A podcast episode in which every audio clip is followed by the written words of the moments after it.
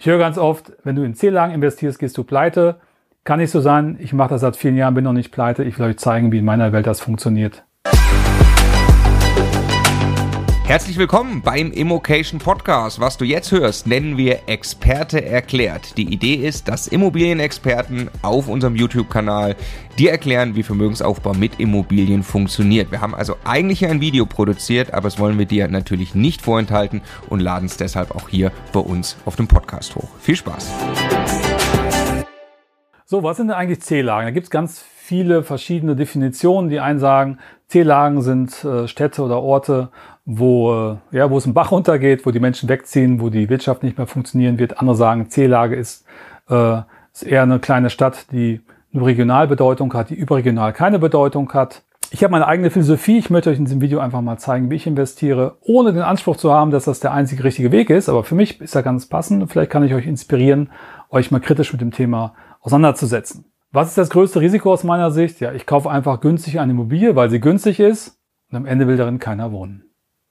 Also die nackten Zahlen sagen wir erstmal, dort wohnen eine Menge ältere Menschen, auch sehr viele Singles und die haben relativ geringes Einkommen. Jetzt die Frage, wer kümmert sich um die Leute?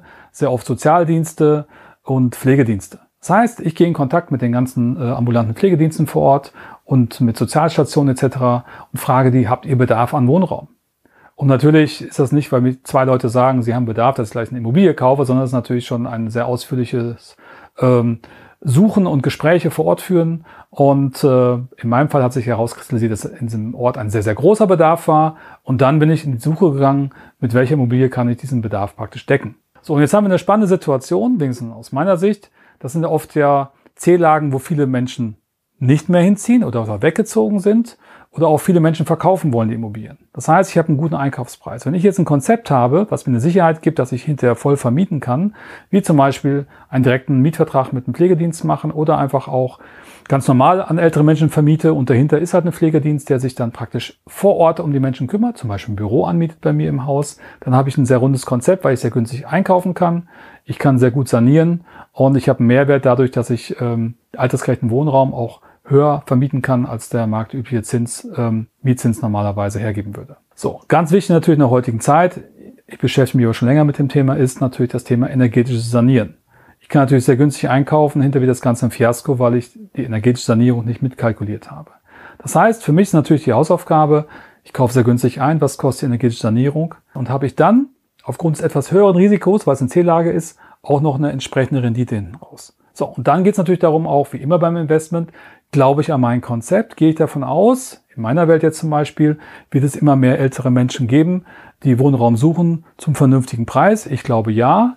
In den Lagen, wo ich bin, zeigt das auch die Bevölkerungsentwicklung. Aber das ist natürlich die Aufgabe des Investors, das rund zu machen für die eigenen Konzepte. So, und das ist natürlich noch eine Gesamtbetrachtung, die man machen kann. Ich nutze zum Beispiel jetzt noch die Dächer, um dort noch Photovoltaik drauf zu bauen, um den Strom ins Netz einzuspeisen, zu verkaufen oder am Bestfall noch an meine Mieter.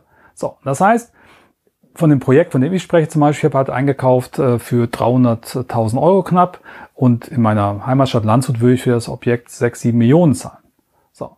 Die Frage ist jetzt, am Ende des Tages, wo mache ich besseren Cashflow für mich? Ja.